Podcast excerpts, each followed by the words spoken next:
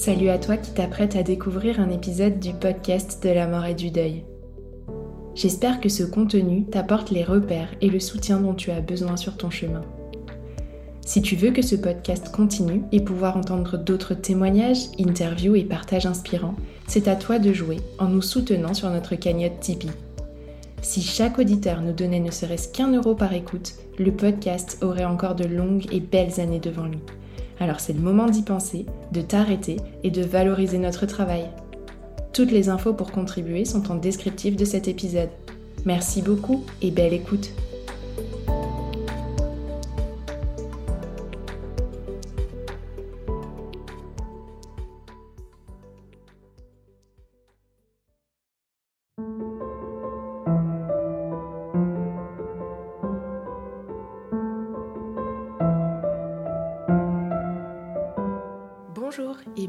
dans ce nouvel épisode du podcast de la mort. Comme la plupart d'entre vous le sait maintenant, ce podcast traite de sujets comme la maladie, la fin de vie, le deuil et plus largement tout ce qui a trait à la mort. Si toutefois ce sujet sonnait trop difficile pour vous, n'hésitez pas à passer votre chemin.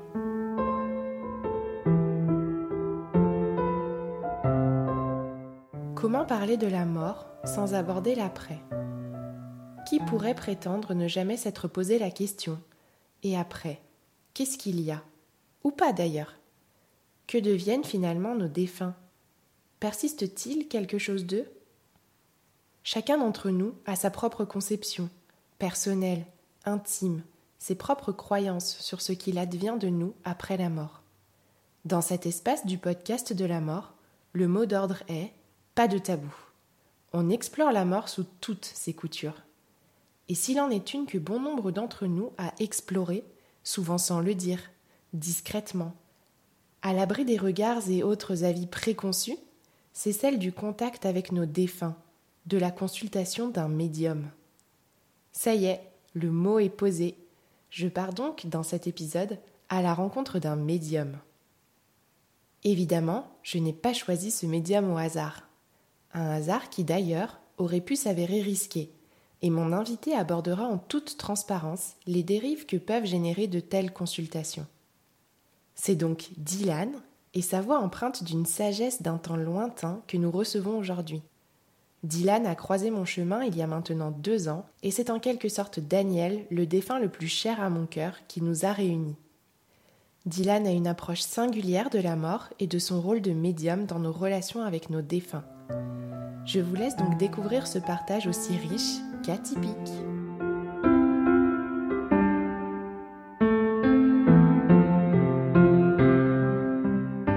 Bonjour Dylan. Bonjour Tiffany. Je suis particulièrement heureuse de t'accueillir sur le podcast de la mort. Alors nous, on se connaît depuis quelques années maintenant, mais je vais te laisser te présenter à nos auditeurs. Je suis très heureux moi aussi de pouvoir te rejoindre sur ce magnifique Je te remercie beaucoup pour, pour cette proposition. Alors, me présenter rapidement, oui, ce que je peux commencer par dire, euh, parce que ça ne m'a jamais quitté depuis que j'ai 8 ans, c'est cette phrase que j'écris un jour en rentrant de l'école. Je suis un mélancolique imaginaire, avorté d'un monde que je ne connais pas. Je suis plus très mélancolique aujourd'hui, mais enfin quand même un petit peu de ce monde imaginaire. Et donc je suis euh, voilà un médium qui canalise déjà ses premières lignes à 8 ans et c'est un parcours qui m'a jamais quitté, qui m'a amené à penser la vie, qui m'a amené à penser de la mort pour penser la vie, les vivants, les absents, les présents, ceux qui sont de l'autre côté, ceux qui sont ici. Et ça, ça a toujours été au cœur de, mes préoccupations.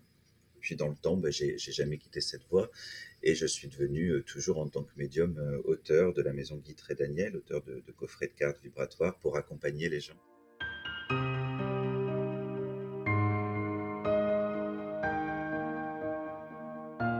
Dire que je suis un peu un ovni dans le rapport à, la mort, pour le coup, dans mon expérience. J'ai eu mes premiers rapports, effectivement, euh, à la mort d'une façon un peu étrange, premièrement, puisque euh, la première fois que j'en entendais parler, moi, c'était euh, dans le père d'un membre de ma famille qui avait décidé du jour au lendemain de, de mettre fin à ses jours. Donc, ça a été quelque chose d'un peu bizarre. Moi, j'étais vraiment très petit à ce moment-là, et je voyais tout le monde souffrir. Et moi, je souffrais pour les gens, quoi. Enfin, j'étais triste pour eux de les voir dans cet état et je comprenais pas du tout la tristesse, mais par contre je comprenais pas aussi l'acte, c'est-à-dire pourquoi il avait décidé de d'arrêter. C'est curieux, mais l'enfant que j'étais n'avait pas du tout imaginé cette cette possibilité. Pour moi, on pouvait pas sauter la vie.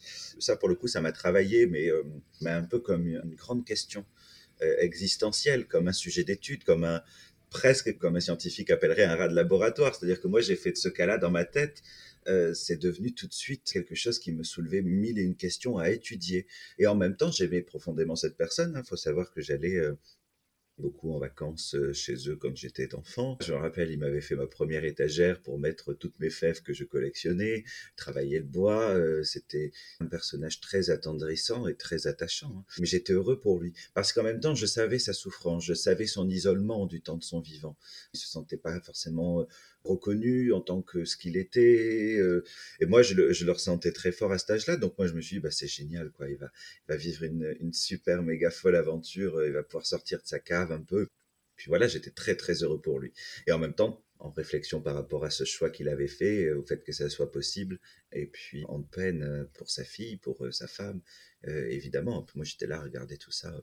Et surtout, ce qui se passe à ce moment-là, c'est que je me pose ce premier affront à moi-même en me disant mais pourquoi tu pleures pas? Pourquoi tout le monde pleure et pourquoi toi tu pleures pas? Et c'est curieux hein, ce que je vais vous dire. Il faut pleurer. Alors je, je rentre dans une chambre et j'essaye de penser à lui très fort de voir des souvenirs et tout. Je me dis, tu dois pleurer, tu dois pleurer. Et en fait, euh, mais j'y arrivais pas. Alors je faisais, je fermais tous mes traits pour que ça sorte et je n'y arrivais pas. Mais il fallait à tout prix que je sois triste le lendemain parce que c'est inconcevable de, de, ne pas l'être. Et donc le lendemain, je n'arrivais toujours pas à pleurer, mais par contre, j'ai affligé une mine triste toute la journée parce que je savais quand même le faire hein, à 6 ans. Je me sentais aussi indigne quand même parce que justement à 6 ans, on s'est pleuré pour des caprices et on ne pleurerait pas pour, euh, euh, pour le décès de quelqu'un. C'est assez horrible comme façon de voir les choses finalement par rapport aux gens qui souffrent. Ça fait un peu. Enfin, ça va pas du tout. Donc, il fallait être dans le moule et, euh, j'affichais une mine triste tout le lendemain parce que j'étais de rigueur. Puis ça, ça avait l'air de faire plaisir à tout le monde d'une certaine façon. Enfin, les gens trouvaient ça normal. Donc, ça, c'est la toute première confrontation que j'ai. Maintenant, avec le recul, je trouve ça particulièrement intéressant parce que je me dis que peut-être que cette grande question aussi entre pourquoi on, peut décider de partir ou de rester, comment est-ce qu'on en vient à vouloir euh, arrêter le, à quitter le vaisseau? Ça, ça, ça a vraiment beaucoup impacté le thérapeute, le médium que je suis.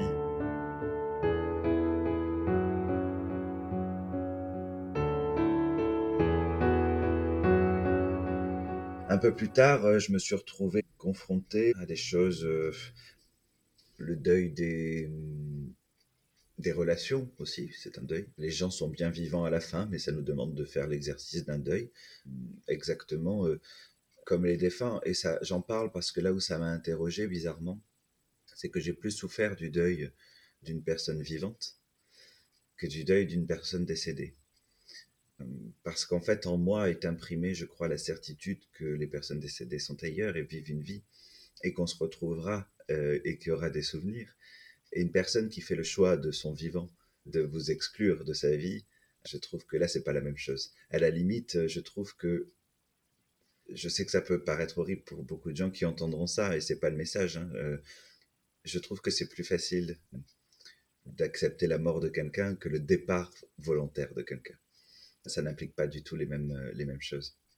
Donc euh, ça aussi, c'est quelque chose qui m'a beaucoup, euh, beaucoup travaillé sur le rapport au deuil de façon générale. Et puis, mon papa est décédé. Mais alors là, c'est pareil, j'avais fait le deuil, le deuil de ce père-là, bien avant. Du coup, j'ai pas vu la différence entre la disparition et, et le choix que j'avais fait de, de ne pas le reconnaître euh, en tant que père, mais j'ai pas été dans un déni de sa disparition. J'ai pas, j'ai été rapidement en joie. J'ai eu un petit peu de, effectivement, une petite phase un peu de colère parce que je trouvais que c'était trop facile. Vous voyez, c'est horrible. Euh, je trouvais que pour lui que c'était trop facile. Un peu trop facile, c'est tout. Bon après, voilà, c'était facile. En même temps, c'était très dur parce qu'il avait payé cette liberté euh, dans, un cancer. Je pense qu'il a lutté, je pense qu'il venait de choisir la vie, je pense qu'il avait compris aussi beaucoup de choses sur sa vie. Et donc, je pense qu'il a pu partir en fait soulagé. Euh, et donc, même si c'était facile, euh, sa vie l'était pas. Donc, après tout, c'était plutôt juste. père. Je n'ai jamais eu de communication directe avec lui, jamais, mais, mais je pense vraiment qu'il a eu un parcours euh, sévère là où il était. Donc, et là, je pense que ça y est, il est, il est un peu plus haut. Il avait toujours les doigts qui sentaient le tabac. Et moi, j'aimais bien ça.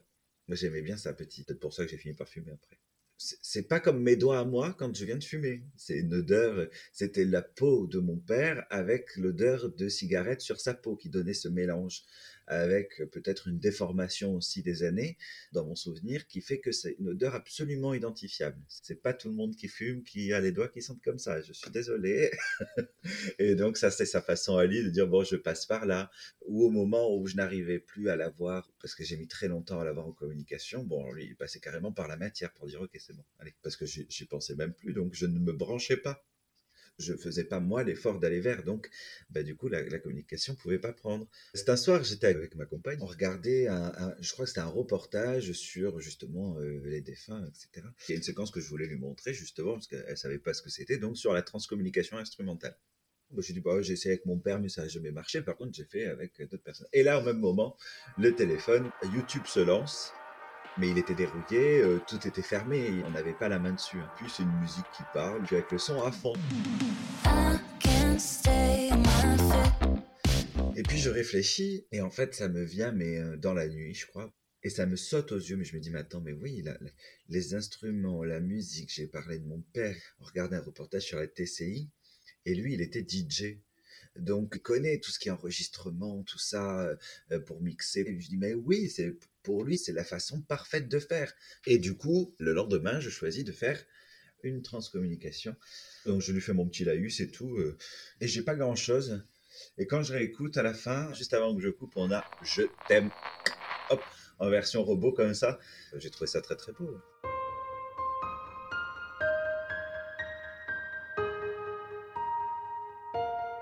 Je précise parce que ça peut paraître très, beau. Je n'ai pas de contact avec tous mes défunts.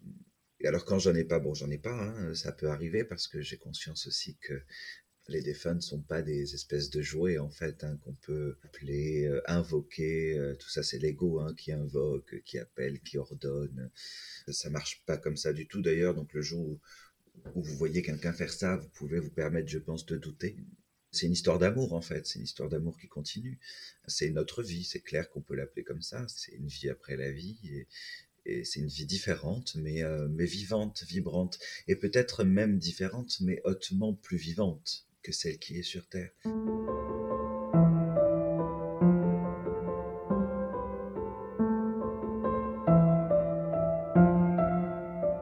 Dans les différentes expériences que j'ai eues, bien j'ai eu l'occasion d'entendre des défunts.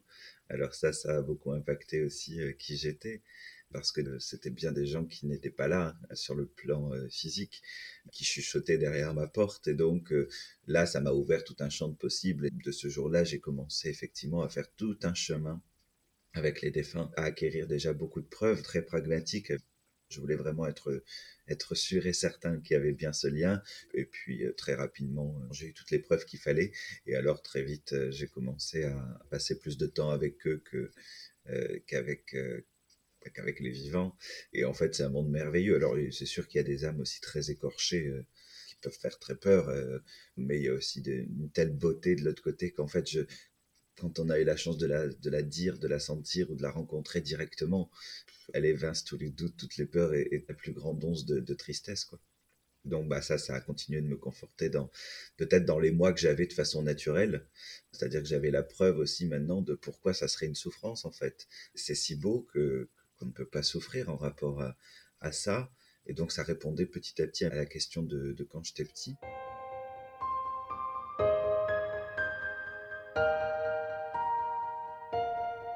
Quand j'ai été en âge de travailler, j'avais dans les veines de toute façon d'être utile à mon prochain avec ce que je savais euh, le mieux faire, c'est-à-dire canaliser. Donc il y avait bien sûr les consultations euh, avec les supports, les cartes, etc. Et donc, voilà, beaucoup d'entités venaient comme ça en passage pour se faire manifester. C'est-à-dire que sans que la personne ait pris rendez-vous avec moi pour avoir une preuve de survivance de quiconque, eh bien, on avait quand même. C'est-à-dire que ni moi ni elle n'avaient besoin de le demander, que j'étais devenu un espèce de, de relais. Et donc, rapidement, je me suis dit, ben oui, alors si tu sais faire ça, fais-le. puis voilà, soulager les gens. Ils ont, après tout, ils n'ont besoin que de ça. Je peux comprendre le doute. Je pense que la douleur, c'est la perte et que la souffrance, c'est le doute. Donc, si je peux soulager la souffrance en ôtant le doute, alors on y va. Donc, j'ai commencé à faire ça. Quelques rares personnes euh, étaient vraiment soulagées, vraiment, mais c'était souvent des, des épouses euh, qui n'avaient pas d'enfants avec le mari. Enfin, les situations n'étaient pas complexes. C'était souvent dans des liens, des rapports simples. Il y a eu un soulagement direct et ça a été relativement à ce type de profil que la consultation venait comme ça totalement éclairée. Et là, c'était magnifique. Là, c'était magnifique. Mais alors extrêmement peu, peut-être euh, 3, 4. moi, je me rappelle de 2, mais peut-être aller 3, 4. Et puis tout le reste. Euh, beaucoup, beaucoup, beaucoup, beaucoup de souffrances qui avaient leur preuve de survivance alors qu'ils fondaient en larmes. C'est lui, c'est sûr, je reconnais. Oh, t'es là. Et bon, ça fait partie du processus et pas de problème. Mais par contre, une semaine après, euh, elles reviennent parce que du coup, euh, elles ont fait ça avec les photos. Est-ce que ça lui convient? Et puis après, ça devient un truc, euh, ça dure un an. Hein, la, communication dure un an. mais toujours avec des sentiments négatifs, c'est-à-dire de la confusion. On veut pas te vexer. Qu'est-ce qu'il faut faire? Tu sais, tu nous manques. Ça serait tellement plus facile si tu étais là. Au bout de dix fois, donc, je n'apportais plus la, preuve de, survivance et euh, au contraire, j'étais en train de les enfoncer dans leur euh, dépendance parce que là, pour le coup, ils étaient en train de générer ce qu'on appelle une dépendance. Et là, c'est pas sain du tout. Ça n'est ni sain pour l'entité, ni sain pour l'endeuillé.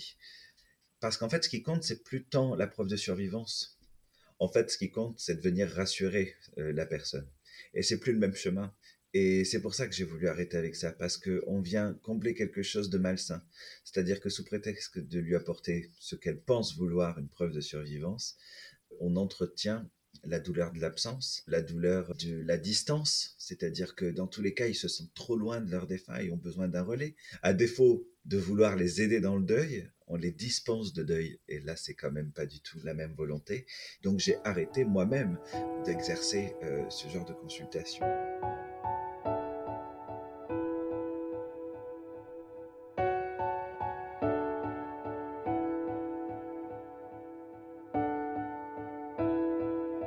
C'est intéressant néanmoins, c'est quand l'entité a des regrets, au moment où elle part. Quand elle a elle-même une souffrance qui la force à être, on peut dire, un petit peu bloquée sur le plan de la matière, c'est-à-dire qu'elle est toujours en dehors de son corps, elle est toujours cette vapeur, mais elle est cette vapeur qui ne monte pas. Et ça, souvent, c'est une énergie plutôt humaine, toujours de la matière, c'est le duel, donc c'est la colère, c'est l'injustice, c'est la trahison, toutes ces blessures-là très profondes qui arrivent notamment dans des cas de, choc, de choc lors du décès, ou alors des grégores émotionnels des gens deuil qui sont eux-mêmes dans, euh, dans cette injustice, euh, cette colère qui peut bloquer et qui peut empêcher cette, euh, cette ascension. Et que ça soit dans le cas où le défunt est affublé de ses sentiments inhérents à lui-même euh, au moment de son départ, qui reste bloqué, ou que ce soit les sentiments des personnes qui sont dans le deuil euh, vis-à-vis du défunt qui le bloquent. Là, dans ces deux cas-là, là, c'est intéressant d'avoir effectivement euh, cet échange, cette communication. Quand c'est le cas où ça appartient que au défunt, c'est là qu'est particulièrement utile un médium, parce que là, va falloir qu'on lui fasse comprendre directement où il en est, qu'on puisse rassurer ses émotions, et puis après, le but, c'est juste qu'il prenne le chemin. On est juste là pour le rassurer, lui donner un peu cet amour pour qu'il puisse partir. Et alors, quand ce sont les personnes en deuil, là, c'est plus du tout pareil. Parce que c'est plus, on n'a pas juste à parler aux défunts, ça ne suffit pas. Il faut s'occuper de chaque personne. Et là, c'est compliqué. Parce que euh, chaque personne euh, ben, ne consulte pas toujours le médium. Et en fait, c'est tout un cercle d'acteurs de la, société dans différents rôles qui peuvent apporter quelque chose. Et donc là, le départ du défunt souvent est très long. C'est d'ailleurs ce qui peut faire dans les familles complètement éclatées que le défunt ne part jamais.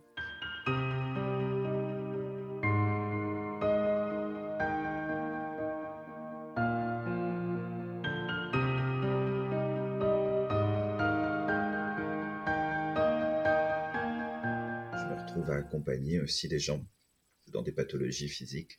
Et petit à petit, des pathologies physiques assez, euh, assez lourdes. Hein. On m'emmène rapidement euh, aux côtés de personnes qui sont dans des stades terminaux de cancer ou, ou dont on sait qu'ils ont tellement été opérés, opérés, suropérés, d'autres problèmes encore que voilà, il n'y en a pas pour longtemps. Le but, c'est de les soulager ou de pouvoir leur permettre un objectif qui leur tient à cœur, pouvoir au moins avoir le temps de rentrer chez eux. Et donc, je suis intervenu dans, plusieurs cas, dans des cas, euh, heureusement, où on sent tout à fait que lorsqu'on travaille euh, avec tout son cœur, euh, l'individu et le corps énergétique de cet individu prend toutes ses énergies. Et là, on sait que il ne fait pas que les boire pour les boire, on voit que ça bouge à l'intérieur, que ça se dispatche, donc on sait que c'est vivant, on sait que tout est encore possible. J'ai appris l'année dernière le décès d'un monsieur que j'accompagnais, Georges. J'avais pour défi de faire en sorte qu'il puisse retourner chez lui euh, à la Réunion, parce qu'il voulait mourir à la Réunion, revoir ses enfants. On a réussi le pari, et il est décédé euh, quatre ou cinq jours après être rentré. Et Georges, c'était un Pierre Rabhi. C'était un homme d'une telle tendresse que je l'ai connu que peu de temps. Il parlait pas beaucoup, il parlait plus beaucoup, d'ailleurs il était très fatigué. Il n'avait pas besoin de parler pour me raconter toute une histoire. C'était un homme d'une sensibilité extraordinaire. Et très souvent, je pense à lui et je sais, voilà, je sais à peu près où il en est en haut. Euh, il vient me faire un petit clin d'œil ou, m'apporter une énergie. La fois dans un rêve, voilà, juste une petite phrase, un petit mot. Et c'est quelque chose qui est pleinement euh, conscient, en fait, chez moi. C'est vraiment une histoire qui continue autrement, mais qui est même bien plus extraordinaire. Et puis, euh, il y a des salles dans lesquelles vous rentrez, vous sentez quelque chose de très pesant sur vous, de très, pas glacial, ce qui me concerne. Pas cette, sensation de froid, mais euh, c'est une vraie lourdeur à voile. Vous imaginez un voile qui vous tombe dessus, mais qui est très très lourd en fait. Et où quand vous faites le soin, vous voyez que le corps boit d'un coup, mais n'en fera rien. Il ne digérera aucune énergie en fait. Le dernier jour, évidemment, vous ne savez pas que c'est le dernier, personne ne le sait, mais vous, vous le savez, vous le sentez. Souvent, la famille très proche aussi, qui est restée, qui a veillé les nuits les jours, peut sentir ce phénomène et donc euh, on se reconnaît vite dans le regard. Ça, c'est quelque chose de très impressionnant et d'assez euh, terrifiant. Moi, c'est quelque chose qui me terrifie. Je suis soulagé avec mon défunt, les défunts de façon générale. Je suis soulagé pour eux sur la suite, donc il n'y a pas d'état de détresse ou de tristesse très forte. Je peux comprendre bien sûr le manque par contre physique de quelqu'un dans ses bras, etc. Ça, je l'ai comme tout le monde, mais, euh, mais j'ai pas la souffrance en tout cas. Par contre, euh, j'ai l'angoisse de ce moment de départ, du comment, dans quelles conditions ils partent. Est-ce qu'il y a une souffrance? Est-ce qu'ils ont eu peur? Est-ce qu'ils ont été effrayés? Bon, maintenant, ça se rassure un peu parce que j'ai grandi et j'ai d'autres expériences, d'autres témoignages hein, autour de moi et on sait que aujourd'hui les défunts sont accueillis même avant de partir dans leur chambre, donc ils peuvent être très rassurés. Mais il y en a aussi qui ont des, des bad vibes, quoi, des choses un peu vraiment, c'est vraiment pas cool. Et, donc ça, voilà, ça c'est une grande inquiétude pour eux. Euh, et donc pour moi, cet instant d'au revoir, je ne l'aime pas, mais il est bref en fait.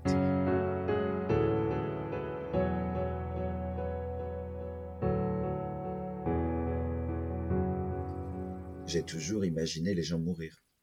Ma grand-mère, ma mère, euh, c'est là où j'ai toujours été le plus. Euh, alors là, là, je pleure, mais vraiment à, chaudes larmes. C'est là, c'est une souffrance venue du fond des âges.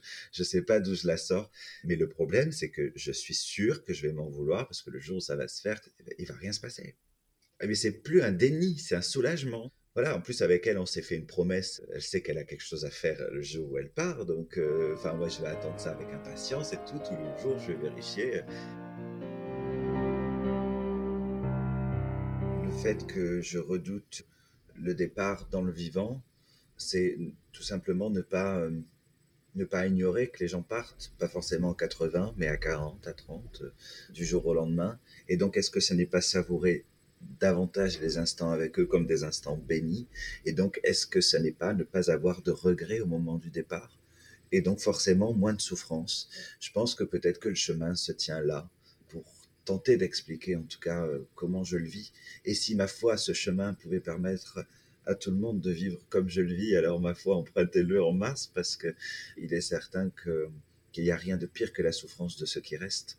Parce que pour le coup, j'ai accompagné beaucoup. Et bien sûr qu'elle est légitime, évidemment. Mais j'oserais dire que parfois, elle est un moyen de se faire bien plus de mal que pour le défunt lui-même et sa disparition. Et que parfois, il y a des souffrances inutiles rajoutées à cette, à cette souffrance-là.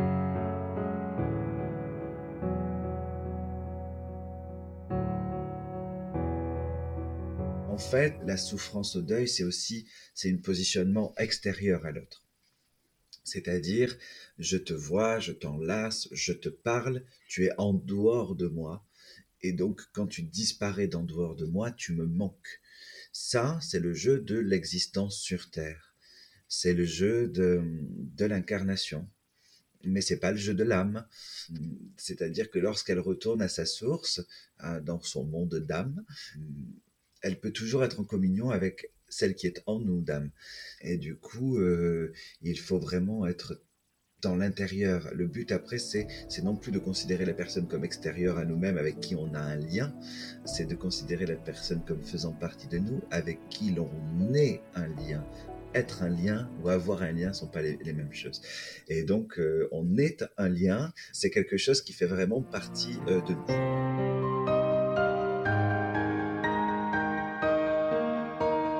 Maintenant, ce qui compte le plus pour moi, c'est surtout permettre aux gens euh, de faire leur chemin et en plus de ça, de pouvoir avoir leur propre communication.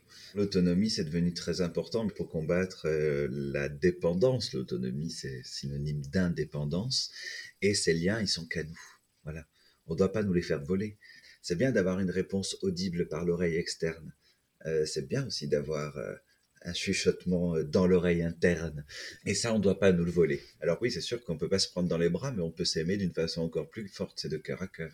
Et pour ça, faut-il euh, avoir ôté toute souffrance dans le cœur pour ressentir le plein amour? Mais cet amour-là, quand il arrive, il vaut plus qu'un câlin.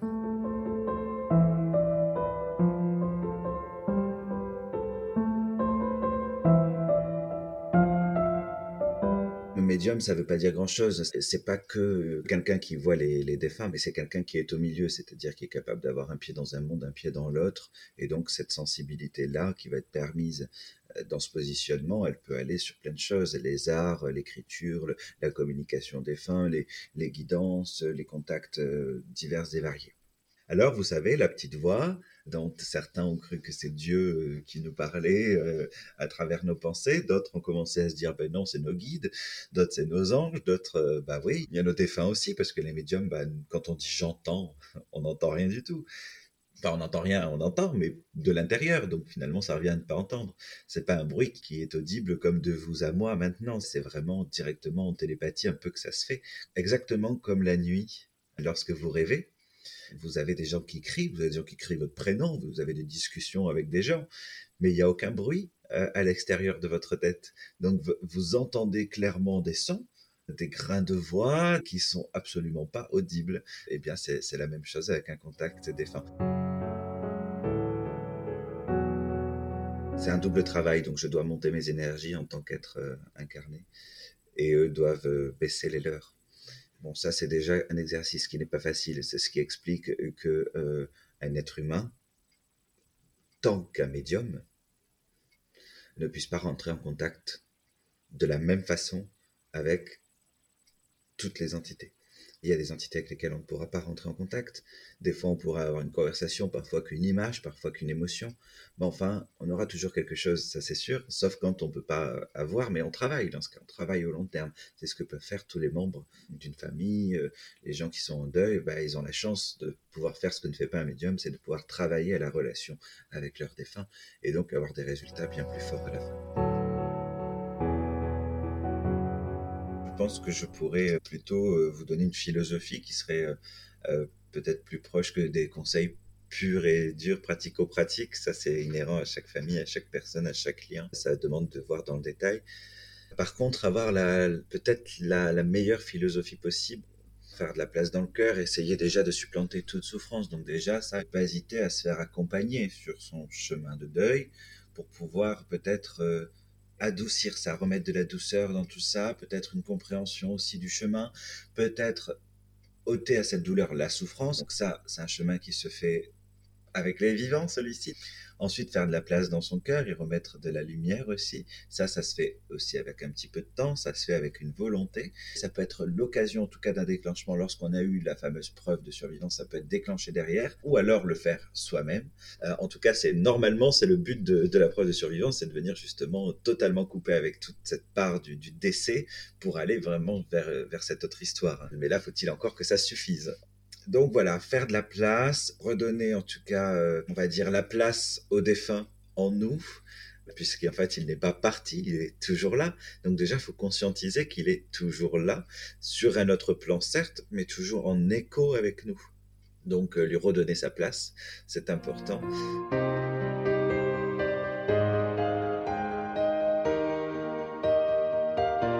Moi, je dirais aussi, euh, j'en parle au présent. Je n'en parle jamais au passé. Ça m'appartient à moi. Il y en a d'autres qui font comme moi. D'ailleurs, je trouvais ça très rigolo.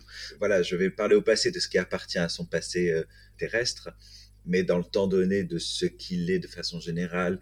S'il adorait rire, il adore encore rire. Mais voilà, donc il aime rire, voilà ce genre de choses. Il aime profondément la musique. Remettre du présent, ça c'est très important. On sait que le temps et l'espace sont des choses très relatives, et donc on peut aussi informer espèce de petit passage temporel comme ça quand on déjà quand nous on fait le temps. Les mots ont ce pouvoir. Au début, le plus simple, c'est euh, peut-être de parler à voix haute. La télépathie, elle se fait après, bien plus tard. La vibration sonore a quelque chose. Je pense que quand c'est parlé, c'est peut-être plus dit avec le cœur que quand c'est pensé. Penser, on le formule dans sa tête, on a peut-être peur de se tromper.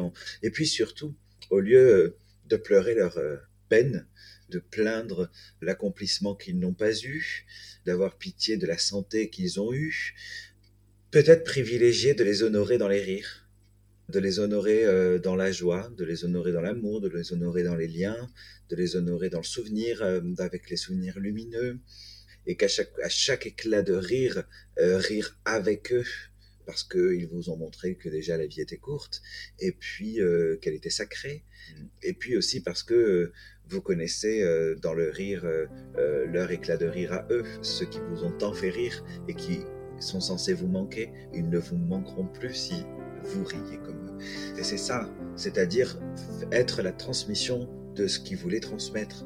Et si le message qu'ils étaient vous parle, ben, l'incarner. Parce qu'en fait, on n'est que ça à la fin. Qu'est-ce qui reste de nous dans ce qui doit rester de ce que l'on n'est plus? C'est une idée, c'est un concept, c'est des valeurs, c'est un message, c'est le meilleur de soi. Et ça, on peut l'approprier, comprenez? C'est comme les gens qui rêvent, qui aiment une célébrité très fort et qui disent, ah ben tu vois, elle, elle est telle association, telle moi ça me donne envie de faire pareil. Bon, ben c'est une appropriation, ben, mon défunt il faisait ça, et eh bien je suis sûr qu'il le fait encore là-haut avec d'autres, et moi je veux le faire ici parce que c'est j'aimais cette façon d'être. Et donc je me l'approprie. Et là c'est intéressant parce que là on crée quelque chose, donc il y a une réappropriation totale, et là on crée quelque chose qui est très intérieur. Et à partir de là, il n'y a plus besoin d'avoir des contacts extérieurs, tout devient omniscient.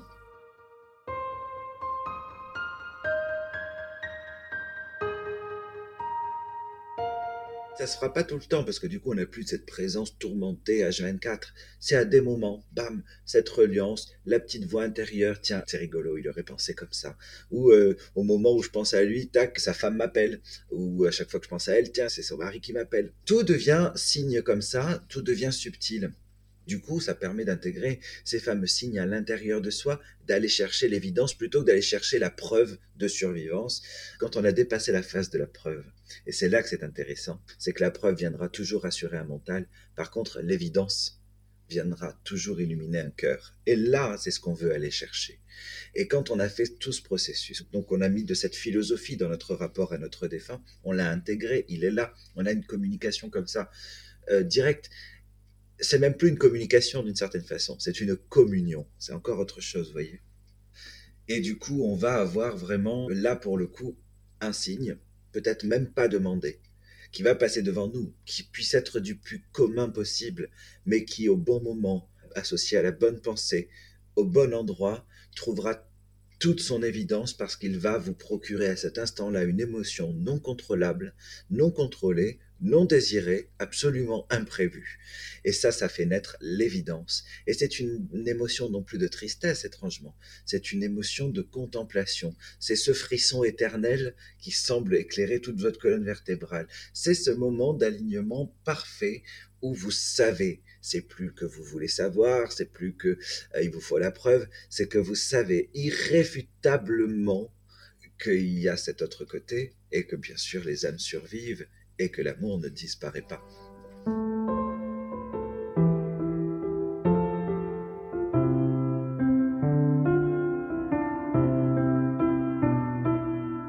J'aimerais juste peut-être conclure avec euh, une de mes cartes qui est dédiée à l'accompagnement, justement un petit peu de ce qui s'en va, de ce qui part. Il faut savoir que mes coffrets de cartes ne sont pas des choses que je crée avec ma tête, sont des choses que je crée avec ma sensibilité, des choses que je canalise, des choses comme ça. Et ce texte-là, il a une histoire quand même qui n'est raconté nulle part. C'est une guidance que j'ai euh, eue euh, à la veille d'une cérémonie où on m'avait demandé d'écrire pour le défunt parce que j'ai aussi accompagné du coup un petit peu euh, pour des, gens assez proches quand même, hein, avec qui j'avais quand même un lien. Donc j'ai eu toute une partie pour la personne en question, hein, dans la volonté en plus de sa famille, donc faire un peu parler d'elle déjà, mais à ma façon, donc ça, bon, je l'écris de moi-même. Et juste après, bam, instant de grande pause, les yeux ouverts, la bouche ouverte, le corps qui bouge plus. Ça, c'est ce qui précède en général mes écritures. Et là, hop, c'est parti. Et j'ai canalisé ce texte. Il était une, une forme d'enseignement général. Je pense peut-être pour accompagner à la perte, mais de toute chose, la souffrance de la perte, mais même des gens qui restent vivants. Parce qu'en fait, le deuil, la mort, a ceci de dur que quelle qu'elle soit, on ne peut plus tenir entre nos mains. Ce n'est plus quelque chose que l'on peut retenir. Nos repères s'en vont, on n'a plus de maîtrise sur la situation. Donc euh, c'est toujours une phase de profonde solitude qui vous ramène profondément à vous-même en fait, et dans lequel vous ne pouvez voir que vos carences et vos complétudes. Donc c'est toujours l'occasion de faire un bilan. Et je crois que cette carte est, merveilleuse pour ça. Carpe diem.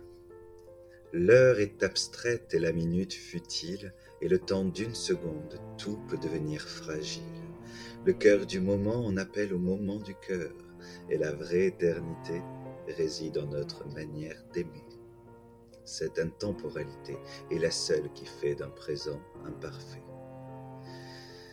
Seul rend immortel l'acte d'aimer, comme l'être cher survit dans le cœur pensé pensée P-E-N-S-E P-A-N-S-E.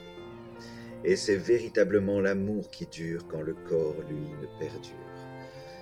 Deux corps qui s'embrassent longuement afin de ne pas perdre l'instant, deux oiseaux qui batifolent dans leur nid, le saut délicat d'un petit qui le quitte, une mémoire qu'on accorde à ceux qui ont rendu le souvenir ou encore même un seul éclat de rire, un seul élan de vie, c'est cela le moyen de rendre la seconde immobile comme de frêles racines qui s'entrelacent et s'épousent à jamais, comme le canevas du passé et l'aiguille de l'avenir qui tisse le moment parfait. Rappelle-toi qu'il existe encore des arbres que le temps lui-même n'a pas su écorcher, car ils sont le mouvement immobile de l'instant sacré. Chaque moment est aggravé dans ton être, dans cette conscience qui nous survit et qui oscille le long de ce mouvement où rien ne cesse que l'on nomme l'éternité. Le voilà, le moyen d'honorer la vie et ceux qui y ont vécu.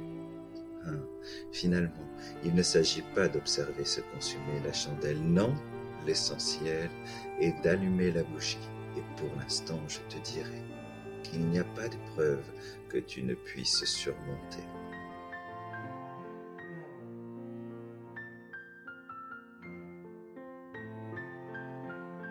C'est un des textes peut-être qui appelle vraiment cette notion, oui, de sublimer, de contempler cette, ce moment d'éternité qui est, qui est ce moment de reliance comme ça avec ce grand tout, avec cet au-delà. C'est, purement ça. Quand on parlait tout à l'heure du papillon qui passe et de, de cette émotion qui grandit en nous, qui n'est pas contrôlée, qui génère cette évidence d'une communion avec euh, un être cher, euh, de l'autre côté, ben, c'est un moment d'éternité. C'est une seconde, relativité du temps après relativité de l'espace.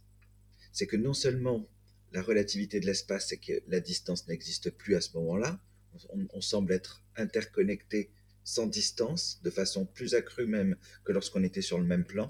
Et le temps s'étire, le temps s'étire de sorte à ce que ça devienne une minute, un instant, un fragment d'éternité où tout s'arrête. Et ça, c'est magique. Et les instants d'éternité, on en connaît peu. Et le but, c'est vraiment en pleine conscience d'aller en rencontrer plein, parce que c'est peut-être le seul et unique moyen d'être éternel.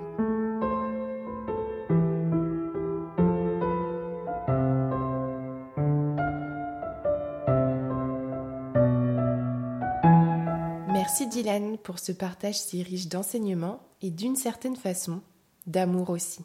Merci Tiffany, merci infiniment pour ta confiance de m'avoir proposé, ça je tiens à le dire déjà euh, avant toute autre chose, de m'avoir proposé cet exercice qui est loin d'être évident dans ma vie, euh, dans les interviews, les choses hyper maîtrisées. J'ai l'habitude, de temps sur un témoignage humain comme ça, sans préparation, c'est absolument euh, pas confortable. Et j'avais très très peur de voilà, tu me faisais confiance pour faire intervenir un médium sur ton podcast et c'était un grand honneur. Et en même temps, je me disais, mais mon Dieu, mais ma vision des choses va pas apporter grand chose à grand monde, quoi. C'est pas assez souffrant, c'est pas assez. Et tu as laissé voir que ça pouvait être euh, une façon d'éclairer les gens, et donc je suis heureux que tu m'aies accordé cette occasion de pouvoir le faire, d'éclairer les gens avec ce que je suis, au-delà de ce que je fais et de ce que je défends. C'est une jolie place que peu dans le milieu qu'est le mien. Euh, c'est une place que peu accorde.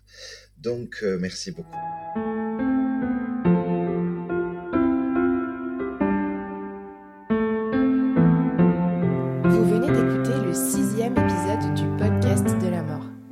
J'ai adoré explorer notre relation à nos défunts à travers le regard de Dylan. Adoré qu'il nous ramène à nous et à notre autonomie dans ce lien que l'on tisse avec eux, peu importe comment, tant qu'il est dans le cœur et qu'il nous ouvre à ce cœur à cœur. Je vous remercie encore une fois d'être de plus en plus nombreux à écouter le podcast et à le partager.